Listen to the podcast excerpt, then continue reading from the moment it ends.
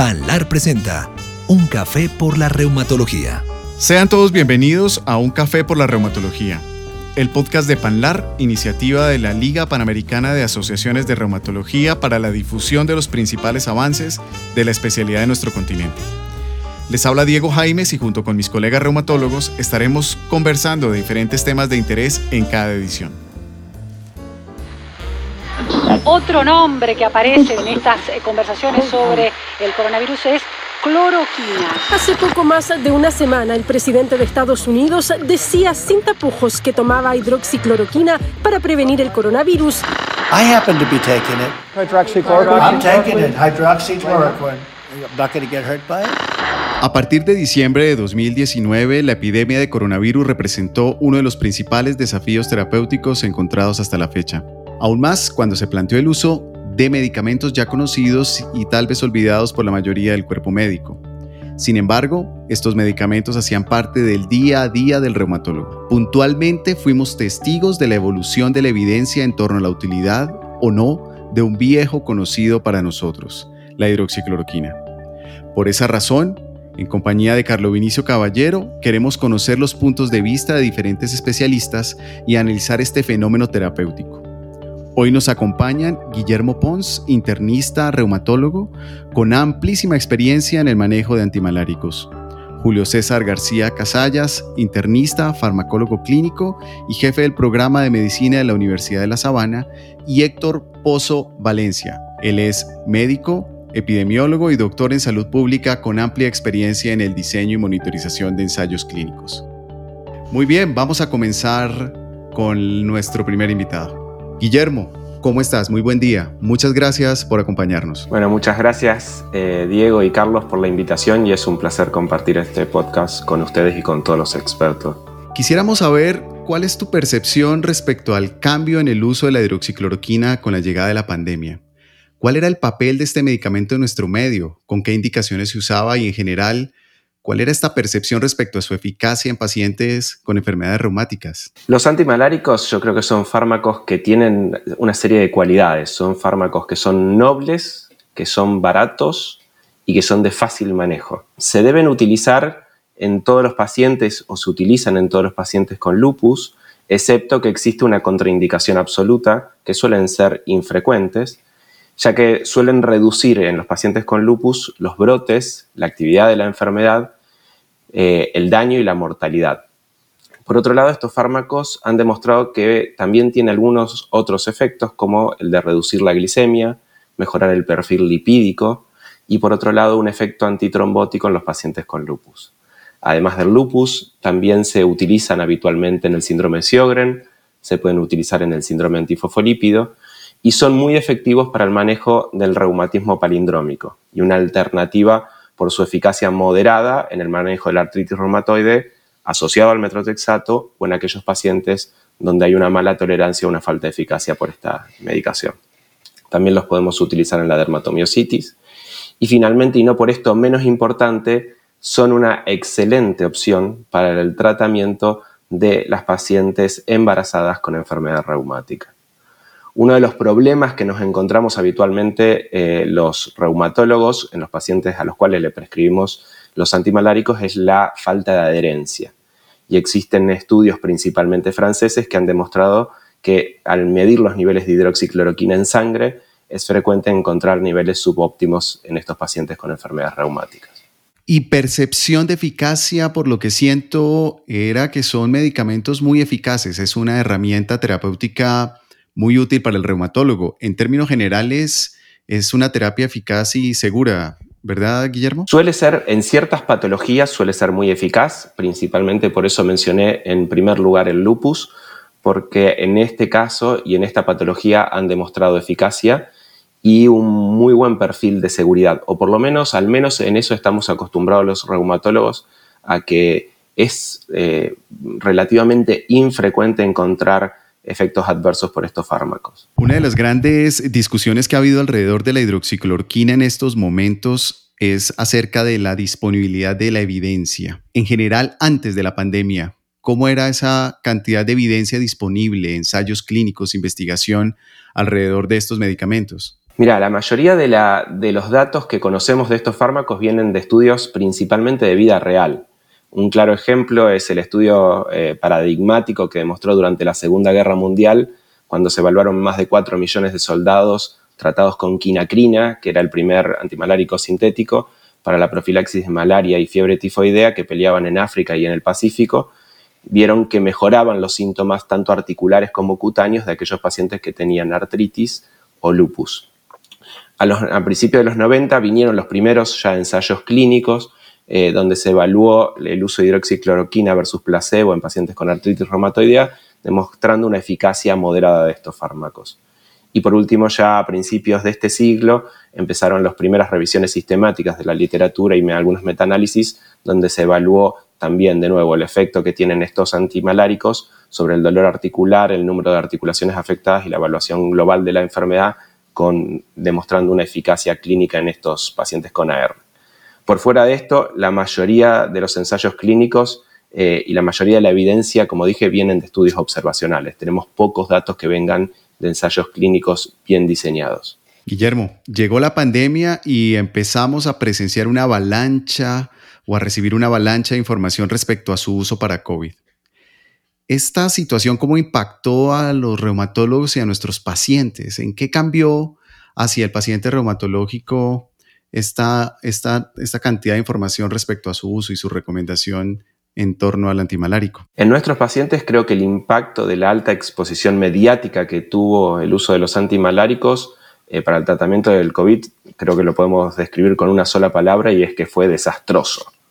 Eh, el, el desabastecimiento, el aumento de los costos del medicamento y el miedo a la aparición de efectos adversos cardíacos por toda la propaganda que recibieron estos fármacos fueron algunos de los problemas que enfrentaron nuestros pacientes y desde el punto de vista de los reumatólogos se generó mucho desconcierto, creo, principalmente por la falta de ensayos clínicos eh, de calidad que pudieran justificar el uso de estos fármacos en los pacientes con, con coronavirus. Una de las más, eh, digamos, importantes o impactantes noticias alrededor de la hidroxicloroquina y la infección por coronavirus fue su perfil de seguridad.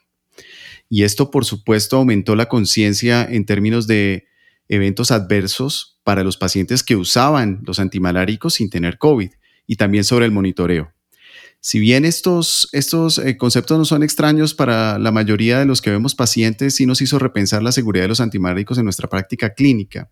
¿En qué cambió la tuya en relación a la seguridad y a la vigilancia de estos medicamentos? Mira, para serte sincero, en mi práctica habitual no cambió eh, en mucho eh, como yo sigo nuestros pacientes con enfermedades reumáticas, principalmente aquellos con lupus. Eh, no era habitual que nosotros en, en nuestra práctica diaria hiciéramos un electrocardiograma antes de indicar la hidroxicloroquina y realmente pocas veces hemos encontrado algún efecto cardíaco. Eh, pero bueno, realmente las, las, noticias que adquirimos sobre eh, la prolongación del QTE nos ha llevado a plantearnos muchas veces y principalmente en algunos pacientes eh, cambiar un poquito antes de prescribir el fármaco la posibilidad de realizar, por ejemplo, un electrocardiograma o un eco a estos pacientes. Perfecto. Carlos Inicio Caballero es internista, es reumatólogo, eh, es el editor en jefe de Global Rheumatology, la nueva iniciativa de comunicación científica de la Liga Panamericana de Asociaciones contra el Reumatismo, que también nos acompaña. Carlos, ¿cuál fue tu percepción del uso de la hidroxicloroquina en estos pacientes? Bueno, yo estoy muy, muy de acuerdo con lo que estaba comentando Guillermo y yo creo que este tema lo tendríamos que ver para nosotros como, como reumatólogos desde dos puntos de vista. Uno, la seguridad del medicamento, es seguro o no es seguro y creo que el episodio del COVID puso en entredicho si existía eh, algunas cosas que no supiéramos del medicamento, en especial el tema cardíaco, y sería importante ahorita precisarlo un poco con, con Guillermo si teníamos antecedentes de que hubiera eh, eh, toxicidad cardíaca. Y el otro tema de efectividad del medicamento, que como saben, había estudios in vitro que mostraban que inhibía la replicación viral y por eso fue que se comenzó a utilizar este medicamento, pero como es un medicamento sencillo, barato, fácil de usar, que tenía muchas ventajas, pues se, popularizó, lastimosamente entró el tema político en esto y después de eso ya no hemos podido parar con, con, con respecto al medicamento, pero sí queremos saber cómo está hoy en día. Entonces aquí en efectividad yo no me, me permitiría salir de esta conversación con ustedes sin, sin que supieran que hay muchos reumatólogos que recomiendan la, la, hidroxicloroquina y la cloroquina y otros internistas y de otras especialidades fuera de las revistas, etcétera, y que muchos sostienen que es que no se ha utilizado en el momento adecuado de la enfermedad. Entonces yo le preguntaría a Guillermo si podemos considerar a los antimaláricos seguros, incluso eh, después de lo que hemos leído por COVID y luego discutiríamos con las otras personas en cuanto a la efectividad si no ha sido correcto el momento de utilización de estos medicamentos. Bueno, Carlos, la verdad que, que eh, dejas planteado un escenario que, que, es muy importante y al que nos enfrentamos permanentemente. Yo creo que en relación al punto que planteas sobre seguridad del fármaco, recordemos que nosotros estamos acostumbrados a utilizar este medicamento en personas que son relativamente jóvenes. Dije que las principales indicaciones son pacientes lúpicos, son pacientes con artritis reumatoidea, eh, síndrome antifosfolipídico, Sjögren, enfermedades que se suelen diagnosticar en una etapa temprana de la vida. Eh, yo creo que en estas, en estas personas y en estos pacientes se ha demostrado y, y en todos los registros en los cuales hemos participado y tenemos datos de vida real, eh, es, de nuevo, extremadamente infrecuente encontrar efectos adversos eh, en las dosis que nosotros utilizamos, en las dosis que nosotros utilizamos, que eso es importante, eh, por los antimaláricos. Si es verdad que está reportado la aparición de miocardiopatías, son infrecuentes, pero pueden aparecer, tienen muchas veces que ver con el tema de la, de la dosis y otro efecto adverso, que es el más temido habitualmente por nosotros, por los reumatólogos, es el efecto de la maculopatía, que hoy en día estamos discutiendo y estamos investigando mucho en relación a cuándo aparece eh, este efecto adverso, si tiene una clara relación con el tiempo de uso y con la dosis acumulada, con lo cual yo creo que son fármacos seguros, eh, si está por demostrarse si tienen eficacia eh, tanto para la profilaxis como para el tratamiento, cosa que por ahora los datos son bastante poco eh, fuertes para demostrar eh, este efecto. Justo hablando de los, de los efectos adversos, quisiera invitar a esta charla a Julio César García. Julio, gracias por estar con nosotros. Esta necesidad apremiante de utilizar nuevos medicamentos para enfermedades emergentes, así sean medicamentos que, como nos explicaba Guillermo, llevamos usando por mucho tiempo. Por supuesto, debe pasar por un análisis de seguridad de, estos, de estas moléculas. Finalmente, estimar este riesgo se va a convertir en uno de los argumentos para tomar la decisión de darlo o no darlo. Y la farmacovigilancia juega un papel muy importante en este análisis. ¿Cómo se hacía la farmacovigilancia de los antimaláricos? ¿En qué consistía esta farmacovigilancia y cómo se hace ahora? ¿Cambió en algo, Julio César? Muchas gracias, Diego, por la invitación y a todos los colegas médicos, reumatólogos y, de verdad gracias por, por, esta, por este panel. Pues eh, en general la farmacovigilancia nos permite, Diego, como usted menciona, la seguridad, hacerle seguimiento post-mercadeo de los medicamentos. Pero la farmacovigilancia debe basarse también en los estudios clínicos, es decir, antes de salir al mercado, un medicamento debe tener resultados, resultados de esos ensayos clínicos que nos permitan saber qué va a pasar con los pacientes. Claramente, eh, antes de la pandemia, digamos que la farmacovigilancia se debe abordar siempre desde cuatro perspectivas. La primera perspectiva es una farmacovigilancia pasiva, posteriormente una farmacovigilancia activa, la que a mí más me gusta y que podemos hacer todos es la gestión del riesgo, es decir, anticiparnos a los efectos secundarios de los medicamentos. Y hay una cuarta que es la farmacogenética, que obviamente es tratar de individualizar la terapia y llegar a eh, ese paciente específico.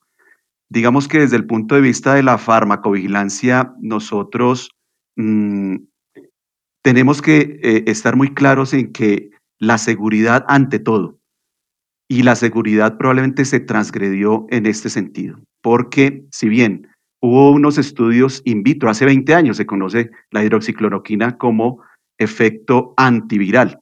Sin embargo, eh, una cosa es in vitro y otra cosa es in vivo. E inmediatamente se utilizó en este tipo de pacientes de manera masiva y probablemente el gran problema con estos pacientes fueron las interacciones farmacológicas.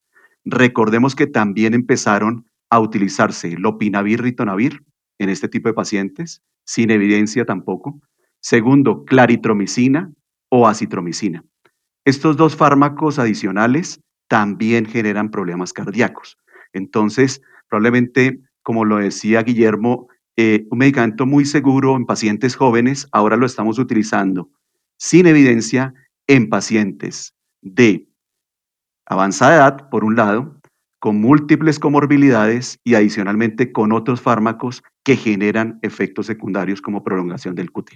Perfecto, desde entonces la farmacovigilancia pues siempre ha estado allí, yo creo que muchos de nosotros estamos muy conscientes de este proceso de, de hacer una vigilancia activa, pero creo que eh, la llegada de hidroxicloroquina y la detección de estos eventos adversos hizo que renaciera o se redescubrieran estos efectos adversos. ¿Qué otros aspectos hicieron que eh, tuviera como tanta connotación o tanta relevancia estos eventos adversos más allá de la edad y, de, y del uso concomitante con otros medicamentos? ¿Hay otros aspectos adicionales? No sé, la frecuencia de uso, lo estamos usando más. ¿Qué otros aspectos impactaron en este, en este redescubrimiento de eventos adversos, Julio César? Probablemente también la masificación. Es que eh, recordemos que eh, eh, hubo una campaña mediática del uso de la hidroxicloroquina, un tema político que nunca se debe mezclar con el tema de salud y menos en medicamentos, que nos hace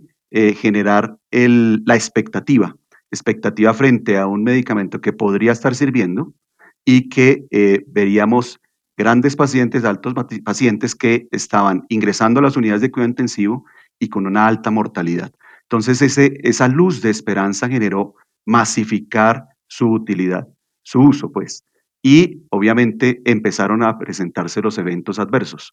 Algo muy curioso es que, claro, cuando nos llega a Latinoamérica ya eh, el, COVID, algo muy interesante es que ya teníamos la experiencia europea y ya empezaron a aparecer los estudios que no mostraban eficacia de la hidroxicloroquina y empezamos a sacarla de nuestras guías.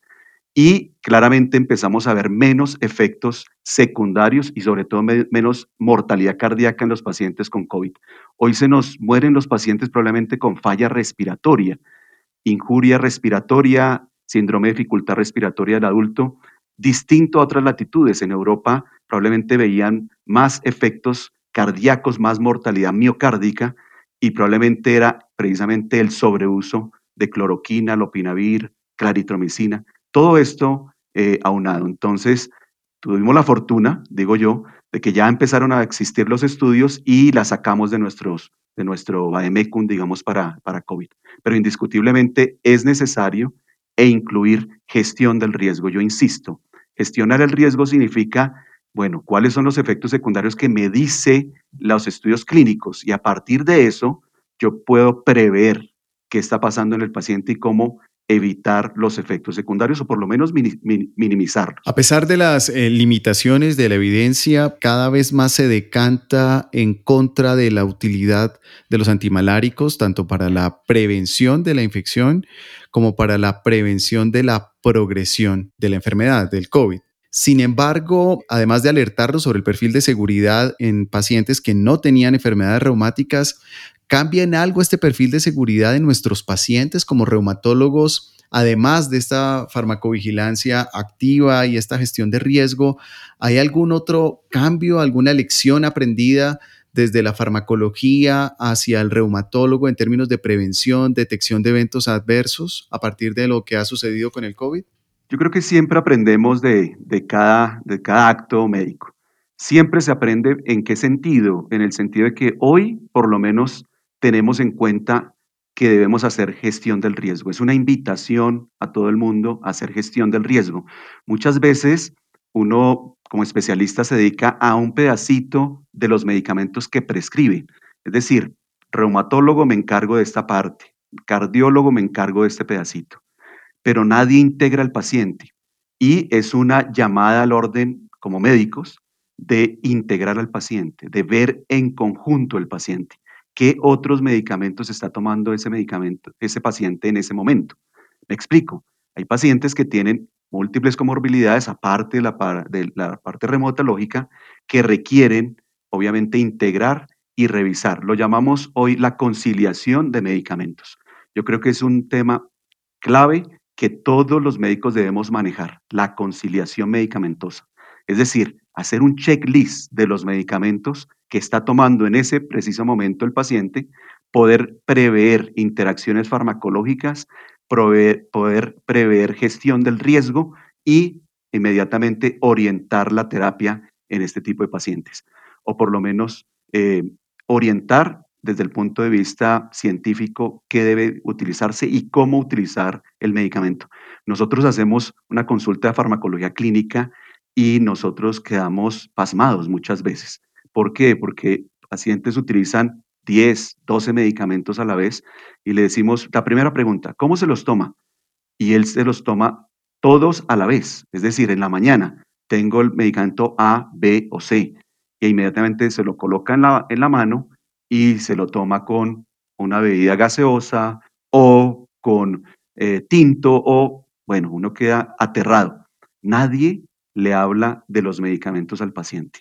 Yo creo que es una llamada a la acción de la conciliación y de cómo mejorar y optimizar su terapia. Sí, Julio César, yo, yo quería preguntar una cosa con respecto a esto. Bueno, eh, eh, Diego decía ahorita que había lecciones, eh, que cuáles lecciones estábamos aprendiendo y yo empiezo a ver todos los episodios y digo lecciones de lo que no deberíamos hacer. Es decir, Fíjate que con el caso de los antimaláricos, bueno, el tema político fundamental, el tema de los artículos que se publicaron y que luego se retrataron de journals supremamente prestigiosos, diciendo que había sido falso lo que había ocurrido con los medicamentos, donde entra el juego de intereses políticos, económicos, eh, de todo tipo que nunca habíamos visto, pues que yo recuerde un episodio así, eh, no, lo habíamos visto eh, nunca en, mi práctica profesional. Entonces aquí y ahora, por ejemplo, fíjate, con las vacunas, que, será tema de, otro podcast de estos, también está ocurriendo que se están sacando vacunas en un tiempo que pretende ser de nueve meses a 18, cuando el récord anterior son cinco, años. Entonces lo estamos haciendo todo con prisa y la, carrera trae cansancio. Entonces, en el tema de reposicionamiento de los medicamentos, como fue el caso de los antimaláricos, primero fueron antimaláricos desde que se, desde que se conocieron en Perú precisamente Ana de Chinchón, la, esposa del, virrey en Perú, fue la primera en tomar ese medicamento. Y luego en los, como decía este, Guillermo, en los 40 se reposiciona para la artritis por este descubrimiento accidental con los, soldados y ahora se ha utilizado en cada enfermedad viral, el MERS, el SARS y ahora el coronavirus, incluso el chikungunya. ¿Cuál debería ser el proceso de reposicionamiento de un medicamento? ¿Qué deberíamos hacer teniendo en cuenta que descubrir nuevos medicamentos no es tan fácil? Hay, una, hay un concepto farmacológico muy interesante, Carlos, y se llama los segundos usos. Los segundos usos aparecen precisamente así.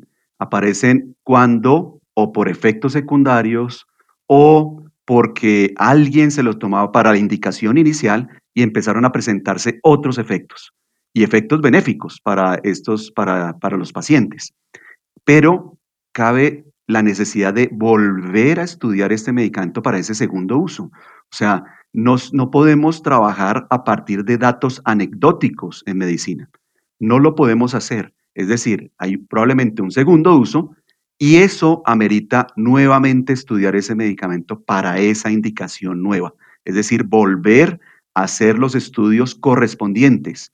Claro, lo tenemos, en este caso, entre más tiempo, más vidas. Hacerlo rápido, claro, pero bien.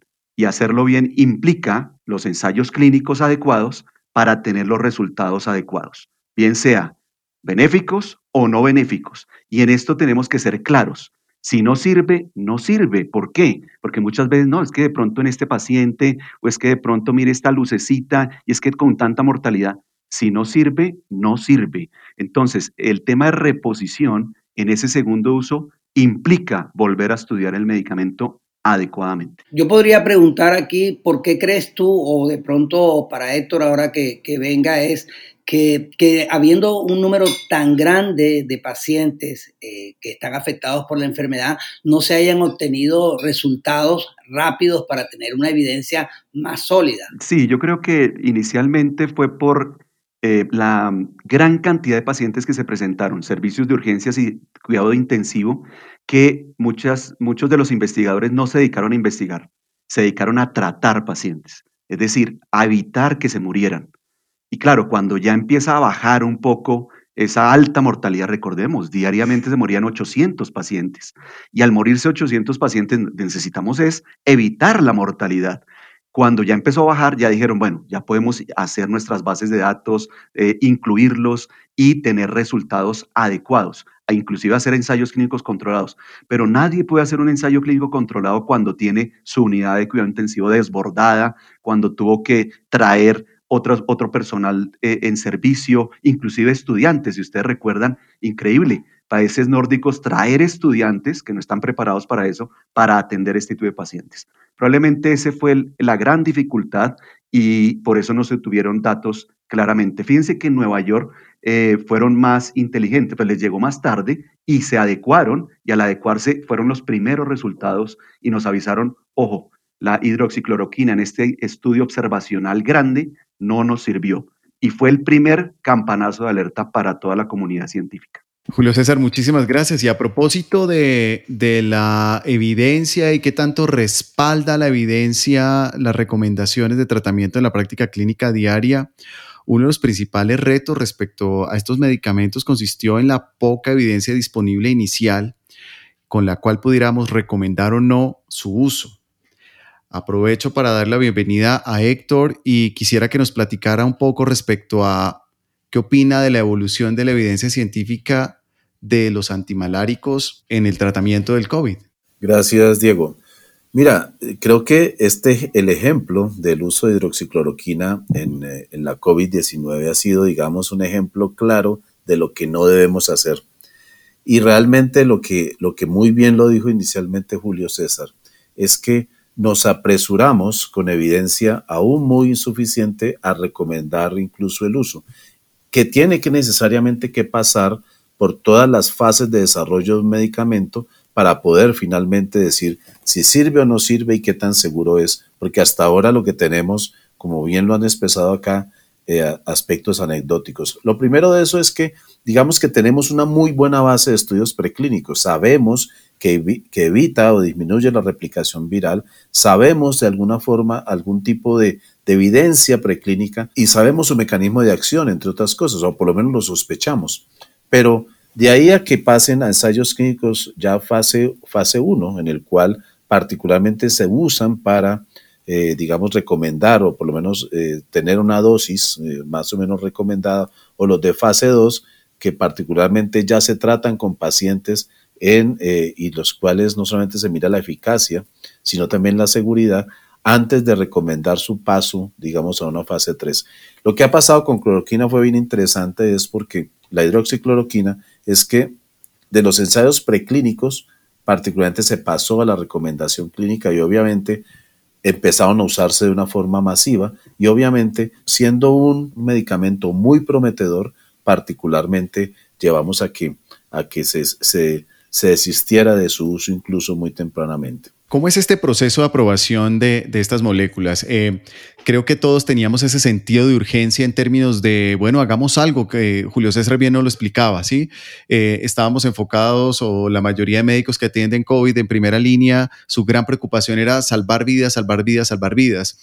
Eh, pero probablemente hay otras enfermedades que también tienen algunos desenlaces catastróficos para las cuales las opciones terapéuticas son reducidas.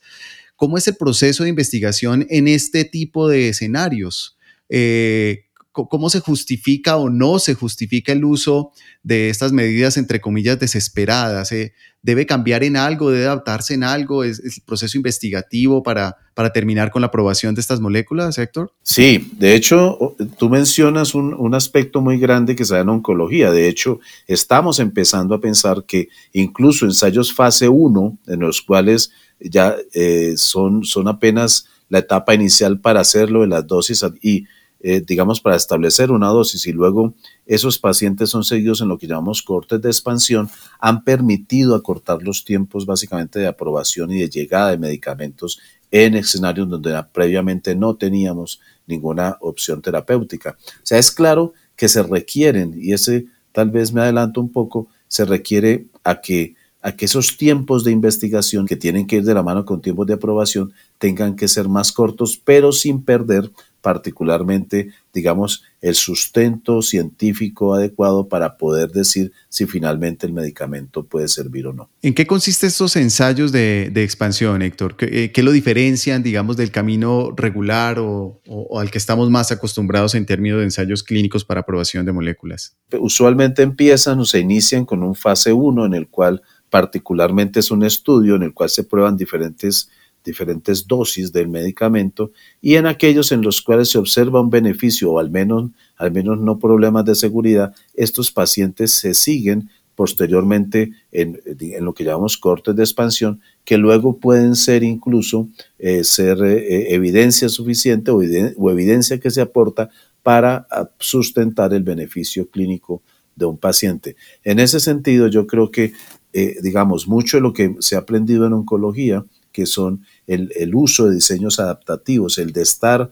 digamos, eh, adaptando de acuerdo a cierto tipo de resultados nos permitió tomar, eh, eh, disminuir los tiempos de aprobación e incluso de, en oncología que era tanto tiempo, como estamos hablando de 7 a 10 años, a incluso a dos años y medio, tres años, como recientemente se ha podido ver. Fallamos en eso, tal vez es muy fácil ya desde, desde, desde, desde el pasado y analizar analizar lo que sucedió, pero tal vez una línea de investigación en ese sentido, una forma de investigar en ese sentido hubiera sido más útil, tratar de aprender de, lo, de, la experiencia en oncología para este escenario. El tiempo no nos lo dio, nadie estaba preparado, pero ¿qué opinas respecto a eso, Héctor?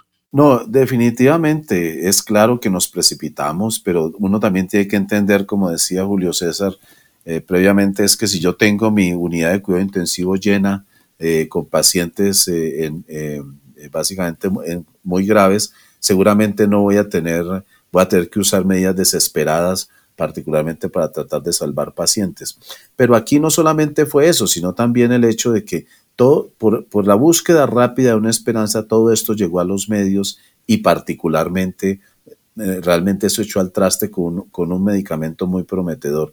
Yo creo que aquí, como en muchas cosas en política, faltó un doliente y un doliente que digo yo, alguien que se encargara de hacer el desarrollo, ya sea como institución o como industria farmacéutica o como país, de hacer todo el desarrollo clínico que lo hubieran podido, se hubiera podido hacer muy bien con, básicamente con la paciencia, pero teniendo un doliente detrás. Creo que en eso a la hidroxicloroquina le faltó, digamos, un doliente o padrino, como quieran llamarlo, pero le faltó eso en el desarrollo mismo del medicamento.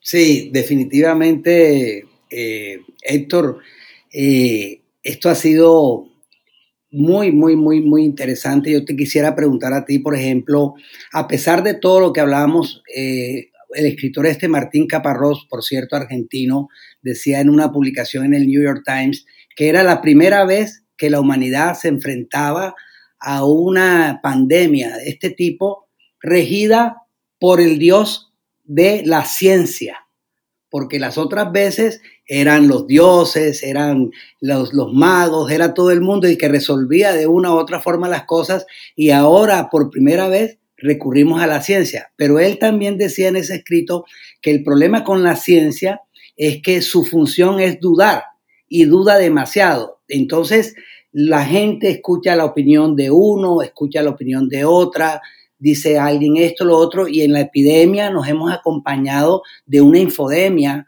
totalmente eh, espantosa, con desinformación, con mala información y con cosas que realmente han hecho daño a lo que hace la ciencia.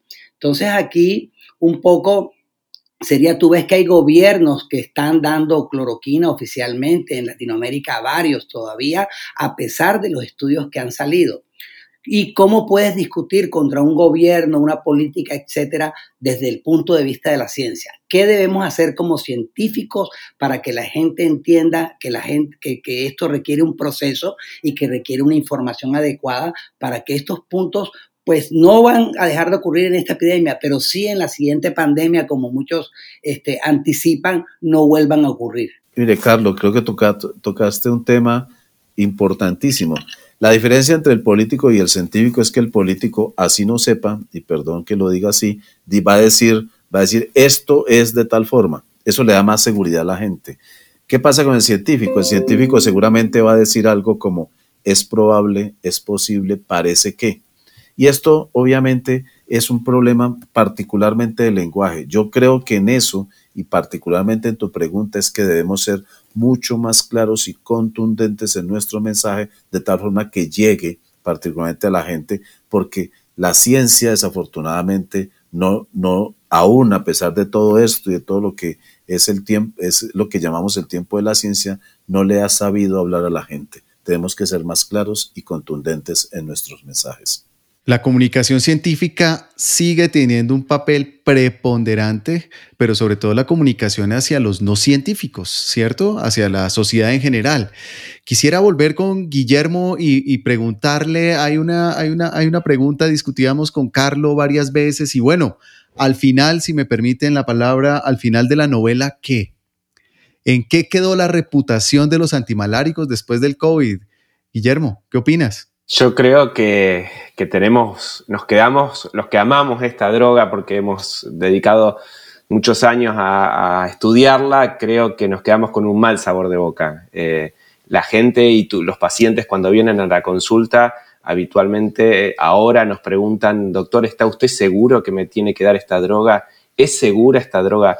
Bueno, cuesta muchísimo tiempo convencer ahora a nuestros pacientes eh, y principalmente como dijimos, hay que subdividir el grupo de pacientes a los cuales uno le va a dar este fármaco. Eh, creo que lo que dijo Julio específicamente en relación a eh, controlar la lista de medicamentos que reciben nuestros pacientes, los pacientes con enfermedades reumáticas, con enfermedades autoinmunes, generalmente reciben una lista importante de medicamentos, pero si uno controla bien estos factores, creo que son fármacos, de nuevo, como dije, muy nobles, pero que respondiendo a tu pregunta, Diego, creo que han quedado con una muy mala reputación eh, gracias al uso mediático que se le dio a este medicamento. Julio César, también con, nuestro co eh, eh, Carlo Vinicio discutíamos, bueno, realmente cuántos reumatólogos sometían a una búsqueda exhaustiva de patología cardiovascular a sus pacientes antes de iniciarle la hidroxicloroquina, por supuesto antes de la pandemia.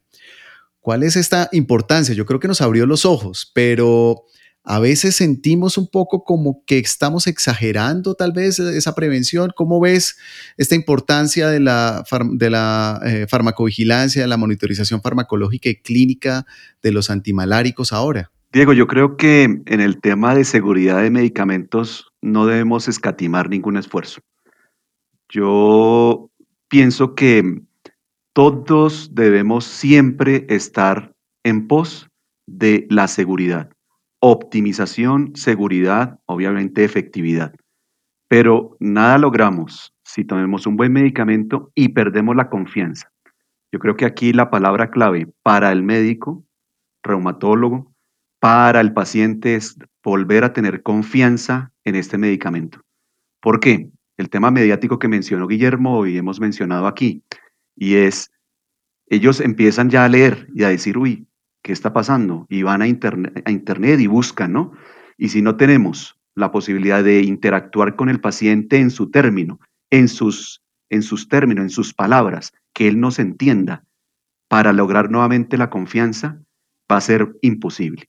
Sin embargo, sí debemos hacer conciliación, sí debemos tener en cuenta los efectos secundarios, y claramente es al principio, obviamente hay pacientes que no dice factores de riesgo que tenga, los tiene, puedo escudriñar y profundizar en los efectos secundarios. Probablemente en otro tipo de pacientes no sea necesario porque eh, estos medicamentos en realidad son muy seguros. Nosotros en la práctica clínica los utilizamos y nos ha ido muy bien. ¿Cuál fue el problema? La masificación y factores de riesgo. Volvamos a tener confianza en este medicamento, en las indicaciones específicas y volvámosle a generar esta confianza a nuestros pacientes. Claro, volver a leer, volver a decirles, pueden leer, pero venga, crea en su médico, crea en su médico y esa relación médico-paciente es lo que hace que salgamos adelante nuevamente con el tema de adherencia y aumentar la confianza en nuestros pacientes. Confianza, creo que es una palabra muy importante tanto en el uso del medicamento, que el médico esté tenga confianza nuevamente eh, de sus, de sus, de sus eh, herramientas terapéuticas y también generarle confianza al paciente. Y desde el punto de vista de investigación, Héctor, ¿cómo equilibrar la evidencia disponible y la necesidad de usar rápidamente terapias eh, ante eventos como los que estamos viviendo actualmente? Creo que esta pandemia nos dejó muchas lecciones. Lo primero de ellas tal vez es que es necesario acortar los tiempos de investigación y de aprobación, básicamente incorporando particularmente nuevas metodologías de, evaluación que yo creo que, que con el uso de biomarcadores y con el uso de ser un poco más dirigidos a partir de esa experiencia clínica se puede hacer. Lo otro tal vez es, es que la experiencia clínica sigue siendo, sigue siendo muy importante, es la base, digamos, de la práctica, de la práctica clínica, pero que es necesario de alguna forma validarla, eh, probarla eh, y, básicamente llevarla a un escenario en el cual podamos decir si eso que usted está observando realmente solamente le pasa a usted o también se puede extrapolar a, a otro tipo de poblaciones. Y no, yo creo que esto es particularmente lo más importante y hoy, claro, estar muy pendiente y seguir los, los ensayos clínicos que en este momento se están llevando a cabo, casi todos fase 2, unos fase 1, otros fase 2, pero yo creo que van a tener particularmente en muy poco tiempo resultados. Desafortunadamente la gran mayoría de esos ensayos están en China, tenemos muy pocos en el mundo occidental. Ahorita decían que los antimaláricos no tenían dolientes, pero una de las discusiones que teníamos cuando planteábamos este podcast era que efectivamente en, reumatología tiene dolientes y por eso a pesar de que el tema pareciese agotado, decidimos tratarlo y creo que no nos hemos equivocado porque hemos sacado lecciones muy importantes. Entonces hay dolientes. Ahora estos dolientes necesitamos hacer un poco lo que se está haciendo, llevar registros de lo que está ocurriendo, ver si estas nuevas cosas que salieron, la parte cardíaca, los efectos colaterales, etcétera, realmente pueden suceder en otro tipo de población que, que, que, tenemos y hay que estudiar un poco eso. Hay un esfuerzo global que se está haciendo en reumatología que se llama la Global Rheumatology Alliance, que lleva un registro de los pacientes reumáticos que están tomando antimaláricos y tuvieron COVID. En esos estudios lo que han publicado hasta el momento es que realmente no ha sido preventivo, pero tampoco ha empeorado a los pacientes de, alguna forma, pero el camino es llevar esos registros no solo para reumatología, sino para, para todas las áreas. Y para los médicos latinoamericanos que han tenido experiencia con antimaláricos y que en los chats nos dicen que les ha ido supremamente bien, pues la experiencia hay que publicarla porque si no se publica, es la forma como nos entendemos en la ciencia, es necesario publicarla para que todos la podamos analizar y registrar. Entonces yo creo que esos son puntos que debemos tener en cuenta cuando estamos tratando temas donde todos estamos aprendiendo como estos. Muy bien, a nuestros invitados, muchísimas gracias por estar con nosotros en Un Café por la Reumatología, Guillermo, Julio César, Héctor. Carlos y yo nos despedimos momentáneamente porque esperamos tenerlos nuevamente a toda la audiencia en nuestro próximo capítulo, en nuestro próximo episodio de este podcast. Muchísimas gracias a todos y que tengan un muy buen día.